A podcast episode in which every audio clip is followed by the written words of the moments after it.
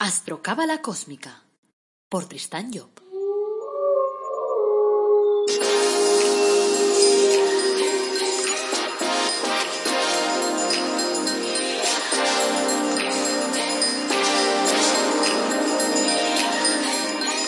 Astrocábala Cósmica, episodio 35. Te brindo una calurosa bienvenida a Astrocábala Cósmica, el programa en el que te hablamos de astrología cabalística y de cábala de forma amena, directa, clara, de, de, de, que se entiende, de que se aplica a la vida. O sea, que la enseñamos comprensible para que eh, la puedas aplicar todos los días. Así que te vamos a dar consejitos que te ayuden a a ser más feliz, a vivir más a gusto, yo qué sé. Cuando conocemos las leyes cósmicas, cuando sabemos por dónde se mueven las cosas, todo resulta más fácil. Este es el episodio 35, es lunes 18 de mayo de 2020. Esto es Astrología Cabalística y hoy abordaremos el tema llamado Preguntas y Respuestas de la mano de Cabalep. Soy Tristan Job, tu astrólogo cabalista y escritor cósmico, y llevo más de 30 años trabajando el tema de la astrología. Antes de arrancar, pues quiero recordarte que en nuestra web, el Árbol Dorado Academy, ofrecemos cursos gratuitos, productos de crecimiento personal, eh, productos relacionados con la cábala, como el Árbol de la Vida eh, personalizado o Los Ángeles de la Cábala, por ejemplo. También en la web tristanyo.com pues te ofrecemos la posibilidad de hacer tu carta astral, de conocer cuál es tu objetivo de vida, de saber cuáles son los impedimentos que estás encontrándote en tu vida y qué es lo que no te permite avanzar. Porque cuando nos conocemos, o mejor dicho, me prefiero decir cuando nos reconocemos, entonces es cuando comprendemos realmente hacia dónde tenemos que ir y es cuando las cosas empiezan a funcionar bien. También aprovecho para pedirte que si tienes tus propias preguntas, pues las realices a través de, la, del mail que te dejo en los apuntes, info y entonces ahí también puedes eh, decirme cuáles son tus preguntas y yo pues en estos podcasts aprovecharé para poderte contestar. Bueno, he rescatado hoy del baúl de los tesoros algunas preguntas relacionadas con la astrología que le formularon a Cabalep, a mi padre, porque creo que nos seguimos haciendo las mismas preguntas de cierta manera, o sea, son preguntas de interés y también aprovecharé pues para ampliar un poco las respuestas, pues eh, digamos que con mi propia cosecha. Primera pregunta. Nos la hace Josefina y dice, ¿cómo se puede saber todo de una persona a través de la astrología? La astrología parte del principio según el cual una persona al nacer lleva en sí misma la potencialidad de su desarrollo, del mismo modo que un pino lleva en su semilla todo lo que será después el árbol de forma que un experto en la identificación de las semillas puede decir, pues con estas en la mano, cómo será la planta. Más aún todavía si conoce las particularidades del terreno en el que ha sido plantada. Pero en las personas, a diferencia de las plantas, hay una voluntad creadora que les permite utilizar sus potencialidades en un sentido o en otro. Eso es lo que hace que la astrología no sea una ciencia que adivina el porvenir, sino un instrumento importante para el conocimiento del potencial que lleva cada persona. Es muy importante comprender esto, porque hay mucha gente que se toma la astrología como si fuera una buena aventura, es decir, como si tuviera que indicarnos cómo tenemos que hacer las cosas en el sentido de decirnos qué es lo que va a pasar. Y no es eso, o al menos no la astrología cabalística. La astrología cabalística se refiere al hecho de ayudar a las personas a conocerse mejor. Y cuando nosotros nacemos, tenemos lo que yo llamo una impresión de pantalla, es decir, se nos hace como una fotografía con la posición de los planetas porque en el momento de nacer los planetas están siempre en un lugar determinado. Esa fotografía es la que nos permite después interpretar, a través de la astrología cabalística, interpretar cómo, eh, cuáles, son, cuáles van a ser, de alguna forma, las potencialidades de esa persona. Porque ese es el juego. El juego es hablar a la gente de potencialidades. Es decir, a ver, esto eh, te permite o te ayuda a poder realizar una serie de trabajos y por lo tanto te resultará mucho más fácil realizar ese tipo de trabajos. Ese es un poco el, juego, la historia. Entonces, cuando tú sabes a través de la astrología cuáles son las herramientas con las que has venido aquí a la vida, pues todo entonces te resulta más fácil. Ese sería un poco el punto. Bueno, la segunda pregunta nos la hace Anaís y nos dice, ¿es verdad que a la hora de formar pareja influyen los signos de cada persona? Sí, la respuesta es sí. Las posiciones planetarias de cada persona nos dicen la tarea humana que esta persona debe realizar. A veces eh, ese programa de cada uno es distinto y si dos personas con programas divergentes, por ejemplo, se juntan, es evidente que la una puede estorbar la realización del programa de la otra y viceversa, claro. En esto radica esencialmente la falta de entendimiento que hay entre signos. O sea que a veces se realizan cruces porque uno tiene que trabajar a lo mejor pues el agua que significa las emociones y se junta con otra persona que lo que tiene que trabajar son los pensamientos, el razonamiento. Y entonces ahí tenemos una batalla montada, porque la del razonamiento todo el rato le dirá a la otra, oye, pero sé razonable. Y la, de, la, emocional le dirá, oye, sé emocional. O sea, mueve más tu corazón y trabaja más a través de las emociones. Y ahí se pueden generar eh, pues ciertos cruces, podríamos decir. Tercera pregunta. ¿Existe el castigo divino? nos pregunta Luisa, y nos dice, no me llevo bien con la familia de mi marido, y quisiera que me dijese si lo que me ocurre es cosa de mala suerte o si por el contrario es un castigo divino. El estudio de la astrología esotérica nos lleva a la evidencia de que no existe ningún tipo de castigo divino. La parte divina que hay en nosotros, que llamamos ego superior, elabora un programa de experiencias cada vez que nos, que, nos tenemos que encarnar en el mundo físico. Y ese programa no comporta penas, ni sufrimientos, ni experiencias desgraciadas. Lo que pasa es que nosotros mismos, al vivir, generamos conflictos y nos vamos del mundo sin resolverlos. Entonces será necesario que, cuando volvamos, en una próxima encarnación, vivamos esos conflictos desde el otro lado, como víctimas y no como verdugos. Entonces tus problemas familiares forman parte de ese destino que tú en algún momento has creado. Por lo tanto, trata de comprender lo que quieren decirte, asimila la experiencia que comporta y los problemas desaparecerán. Lo que es importante es comprender que los problemas no están abonados a durar de forma continua. Los problemas es algo que se nos presenta para que nosotros podamos vivir una realidad que después tenemos que superar, que tenemos que ir más allá. Entonces, quedarnos enganchados en el, programa, en el problema en sí, pues no, no, no, no, no, nos, no, nos, no nos aporta nada. Es decir, una vez vivida la experiencia, nosotros tenemos que pasar a la siguiente experiencia. Por eso siempre nos dice el dicho popular que no hay mal que cien años dure. Es decir, las cosas no duran, somos nosotros quienes las hacemos durar. Por lo tanto, si tienes problemas ahí con familiares, con los familiares de tu marido, por ejemplo, pues intenta trabajar esos problemas eh, de una forma consciente. Intenta comprender a qué se pueden deber o, que los genera, no en tu actitud, porque es probable que tu actitud no sea lo que los genere, sino una historia anterior.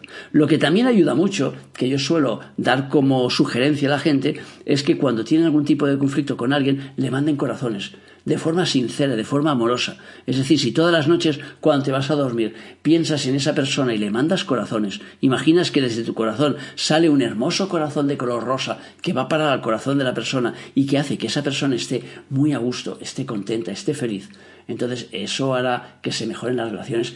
Casi siempre sucede así. Como mínimo yo siempre digo, la cuestión no es creer lo que yo digo, sino probarlo. Y entonces, una vez lo pruebas, entonces es cuando ves si va o si no va. Bueno, siguiente pregunta. Nos pregunta Rocío, ¿cuáles son las características principales de Saturno? ¿O cuáles son las características de las personas marcadas por Saturno? Vamos a ver, sus principales características son la seriedad, la ponderación, el saber concentrarse en lo que están haciendo, realizar un trabajo perfecto y detallado. O sea, estamos hablando de las personas que, por ejemplo, tienen Saturno en el ascendente son excelentes administradores públicos y privados y cumplen generalmente de forma rigurosa con las leyes y con los reglamentos. O sea, todo ello, claro, si Saturno lo tienen bien aspectado, porque si lo tienen mal aspectado, entonces puede darse también que esas cualidades sean exageradas. Y entonces también podemos tener a la persona aburrida, triste, excesivamente eh, minuciosa, que sigue excesivamente las normas, hasta aburrir, lento en el trabajo, con demasiado celo a la hora de cumplir con su película y tal y también puede indicar una vida en la cual aparezcan obstáculos, retrasos, dificultades, que serían cosas que estarían relacionadas. Saturno es, podríamos decir, el planeta que representa al Sefi en el árbol de la vida y diríamos así que es el abuelo del mundo. O sea, que de alguna forma trae consigo pues es como el abuelo Cebolleta, es el que nos viene a explicar ahí las historias de cuando yo estaba en la mili, cuando yo pasé la guerra, entonces hay que escucharlo a Saturno, porque Saturno trae consigo sabiduría. Así que las personas que traen a, Saturno, por ejemplo, ya digo en su ascendente, pues entonces son personas que generalmente son sabias. Traen consigo pues mucho, como mucho sentido común, mucho savoir-faire, que dicen los, los franceses, saber hacer, cómo saber hacer las cosas. Vamos a ver, sexta pregunta.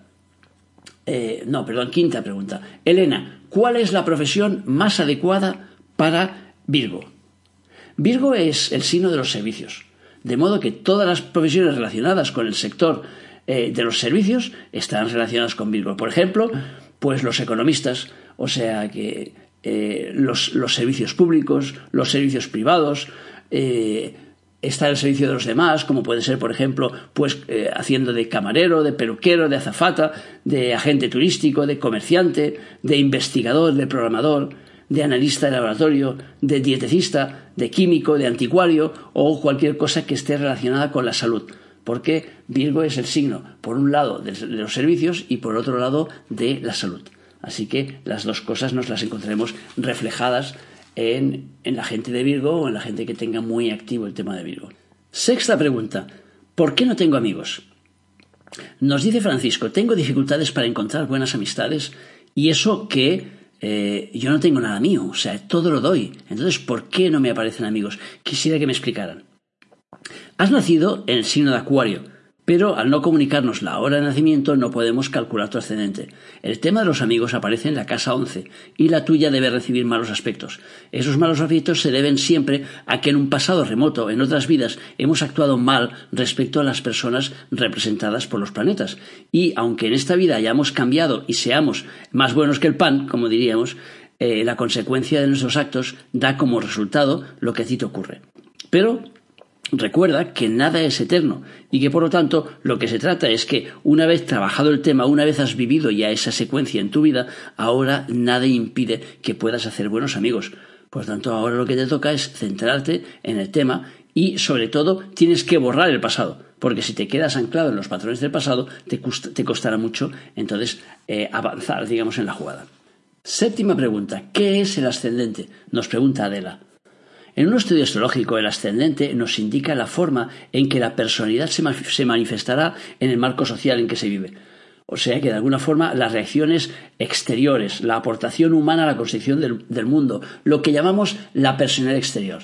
En realidad el ascendente simplemente es el signo que estaba en el este en el momento que tú naciste, en el minuto que tú naciste. Por eso, para poder calcular el ascendente de una persona, necesitamos saber su hora de nacimiento. Entonces, por ejemplo, para daros un ejemplo práctico, si el Sol está situado en el signo de Tauro, la persona que nazca en las dos primeras horas de luz solar en cualquier ciudad nacerá con el ascendente en Tauro.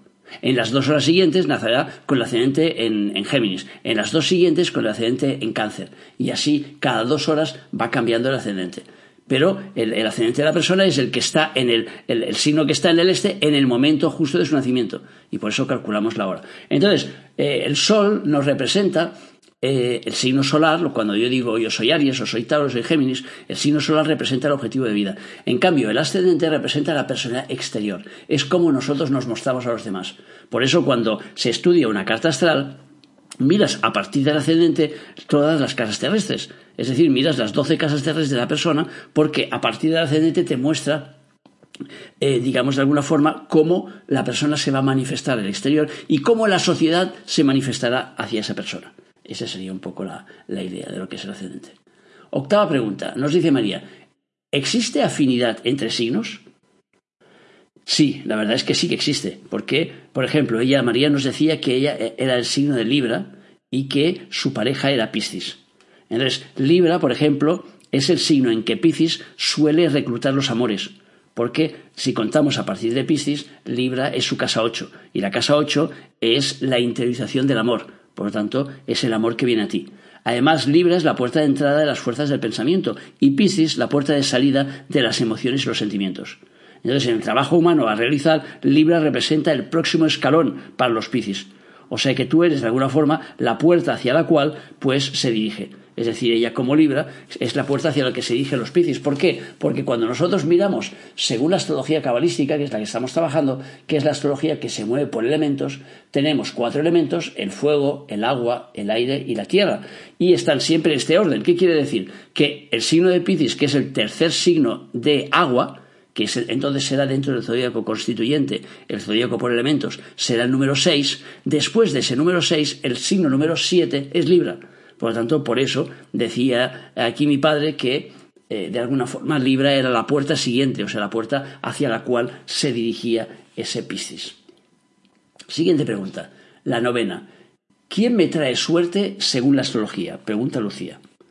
Y nos dice, he leído eh, lo que han escrito sobre los gafes y me digo que si una persona atrae mala suerte, también debe haber personas que sean portadoras de buena suerte. ¿Cómo reconocerlas y encontrarlas? Ciertamente las hay. Los planetas portadores de buena suerte son esencialmente Venus y Júpiter, que son los dos planetas que rigen en la columna derecha del árbol de la vida. Porque si bien tenemos Urano, pero Urano no tiene representación eh, planetaria, o sea, representación por signos. Entonces tenemos Venus y Júpiter, que son los dos que están en la derecha del árbol. De modo que si tropezamos con personas que tienen estos planetas formando buenos aspectos con nuestro Sol, nuestra Luna o nuestro ascendente o nuestra casa 10, entonces podremos decir que esas personas son para nosotros portadoras de, buena suerte. Entonces, por eso es interesante conocer pues la astrología, porque de esa manera pues podremos ver cómo nos pueden influenciar las personas eh, cuando vamos conociendo un poquito de qué va, de qué va el asunto. Entonces, claro, los planetas de la derecha, en principio, son los que nos ayudan a vivir de una forma más fácil. Y por eso podemos decir que son los que nos aportan, entre comillas, más suerte. De hecho, en nuestra, en nuestra propia carta astral, pues también siempre la posición de Venus y de Júpiter serán las que nos estarán hablando de lo que nos va a traer, digamos, las cosas más afortunadas, las que más nos gustan, las que más vamos a disfrutar. Esa sería la idea. La siguiente pregunta es la décima. ¿Existen enfermedades incurables? Nos pregunta eh, Beatriz y nos dice, padezco arteriosclerosis múltiple y la ciencia dice que la enfermedad no tiene remedio. ¿Podrían decirme algo eh, que me pudiera consolar? Cuando la ciencia dice que una enfermedad no tiene remedio, es que no la ha encontrado. En términos de filosofía astrológica, esto no tiene sentido, ya que la enfermedad para nosotros está ligada al comportamiento, y si el comportamiento cambia, si se produce una transformación radical de la persona, esa transformación tendría que dar lugar a un cambio radical también en la parte física. Todas las fuerzas cósmicas están interiorizadas en nosotras y una de esas fuerzas es la que cura, que restablece, que repara el tejido enfermo. O sea que, en cuanto a la pregunta, desde el punto de vista de la cábala de la astrología, diríamos que no existen enfermedades incurables, pero evidentemente sí que existen numerosas enfermedades para las cuales la ciencia todavía no tiene cura. ¿Eso quiere decir? Que tenemos que encontrar entonces otra vía para curarnos. Y ahí está muchas veces la complejidad, porque claro, es muy fácil si tienes un dolor de cabeza decir me voy a tomar una aspirina porque sé que la aspirina me ayuda a paliar los efectos del dolor de cabeza.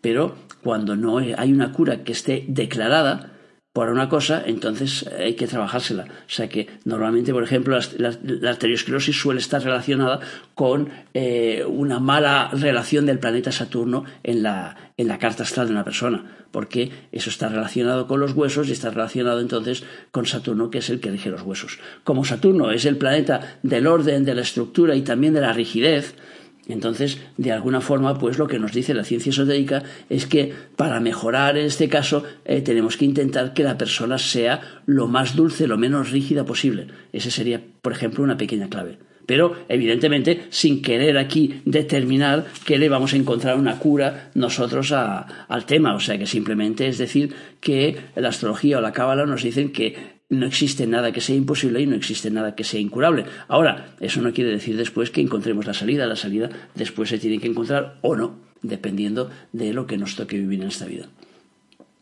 La siguiente pregunta será la onceava. Dice, ¿qué pasa con los hermanos gemelos? ¿Son iguales astrológicamente hablando? Nos pregunta Mario.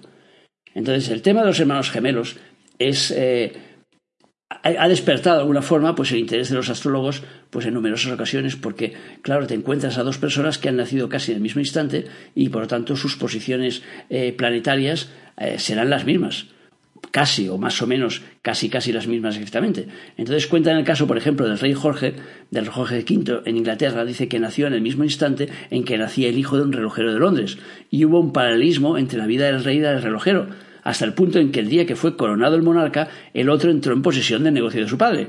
Ahora bien, ahí reside el interés de la pregunta. Los cuerpos astrales y mentales de cada uno de, las personas, es decir, los cuerpos emotivos y mentales, eh, no son idénticos, porque eh, vienen de un bagaje anterior distinto. Entonces, cada persona tiene un bagaje, cada persona viene de haber vivido numerosas vidas sobre todo cuando desde la astrología cabalística planteamos las cosas en función de la reencarnación.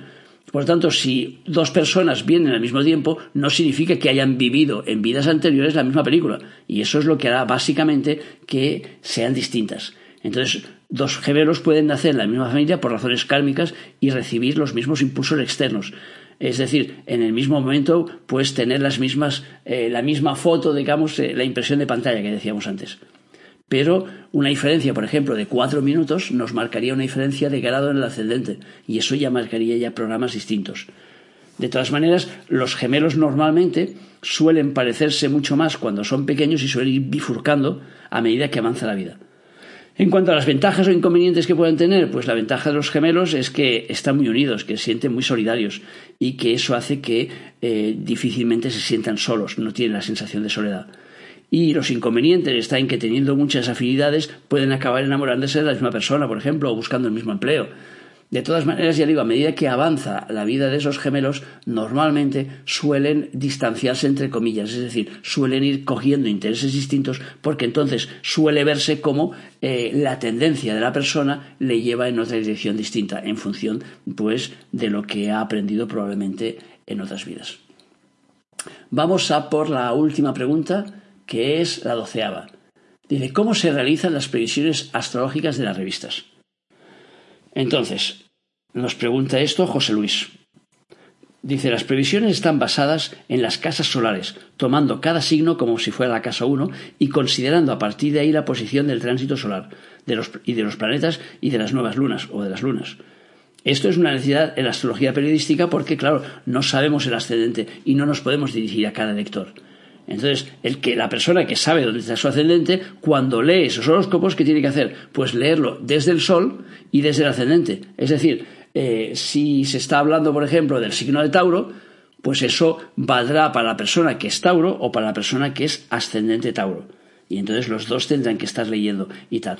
Pero esto no significa que deban pasar por alto, pues eh, evidentemente si sabes el ascendente, no pases por alto la parte del sol. Es decir, el ideal es mirar los dos aunque el tema de las casas ya hemos dicho que las casas representan la parte exterior y por lo tanto nos acertará más en principio si miramos el tema a partir de ascendente. Tengamos en cuenta que cuando se hacen previsiones astrológicas estamos hablando de algo generalizado. Hay gente que dice, a mí es que me lo acierta todo y otros se dice, a mí nunca me acierta nada. Es que depende del decanato que esté hablando. Es decir, cuando un astrólogo coge para hacer una, previsión de una revista, coge un aspecto, ese aspecto pongamos que está a, a, 10, a 8 grados del signo de Aries entonces, claro, la gente que ha nacido entre 0 y 10 grados del signo de Aries, que son del primer decanato, se sentirán mucho más concernidos con la previsión que le dé a este astrólogo que los que tengan el segundo decanato de Aries, es decir, de 10 a 20 grados, o el tercer decanato de Aries, de 20 a 30 grados. O dicho de una forma más fácil, los que hayan nacido, en este caso, en los primeros 10 días del signo,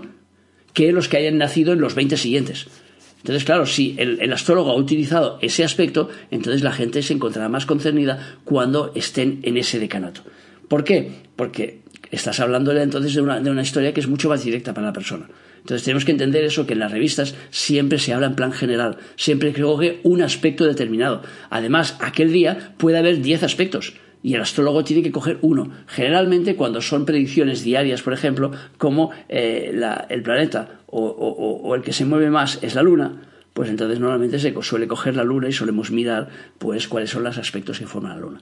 Por lo tanto, en las revistas siempre tenemos que entender, o en los periódicos, que la astrología que se trata es una astrología general. Si una persona quiere saber algo en concreto sobre su vida, no tiene que ir a buscarse la predicción astrológica de una revista. Tiene que ir a buscar un astrólogo para que le haga la predicción personal suya, con su carta en la mano y su, su tema particular.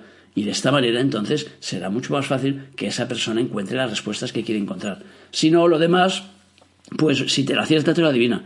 Es decir, si te toca, te toca. Entonces, como los aspectos irán variando y no siempre el astrólogo utilizará aspectos que estén en el mismo decanato, pues puede ser que tú mires una revista y en una semana no te acierte nada y en otra semana te lo acierte todo. Entonces irá en función de lo que vaya. Esa es un poco la, idea. Bueno, hasta aquí las, preguntas estas que, he recogido, como digo, del, del baúl de los tesoros de mi padre y así de vez en cuando iremos cogiendo e iremos, iremos sacando temas, temas suyos y tal, porque eh, cuando hablamos de astrología estamos hablando de, de, algo que se mueve desde hace centenares de años y por lo tanto las preguntas que la gente tiene sobre astrología no caducan. Bueno, hasta aquí el programa del lunes. Gracias por escucharme como siempre, por valorarme, por seguirme en las redes sociales. Acordaos de esos de los me gustas y de los comentarios que vienen muy bien y que gusta mucho verlos. Y, bueno, en las notas de este podcast incluyo el mail para que eh, me puedas dar tus propias preguntas. O sea que ahora yo he hecho las que habían hecho gente y tal que teníamos ahí en un consultorio. Pero si me dices las tuyas, pues podemos hacer también un programa que sea dedicado a contestar preguntas si tengo suficientes preguntas para poder contestar. Luego acuérdate que en la página web de pues tienes la posibilidad de encargar tu propia carta astral para saber cuál es tu objetivo de vida y hacia dónde te está llevando la vida o por qué a lo mejor pues estás teniendo obstrucciones en algún, en algún apartado de tu vida, en el apartado del dinero, en el apartado del trabajo o en la pareja. Y te recuerdo que el próximo miércoles hablaremos en el podcast de Cábala, hablaremos de los colores y su significado según la Cábala. Muy interesante, o sea, ya verás. Bueno, que tengas, como siempre te deseo, que tengas un día muy, muy feliz y que te acuerdes de nuestro lema. Apasionate, vive, cambia.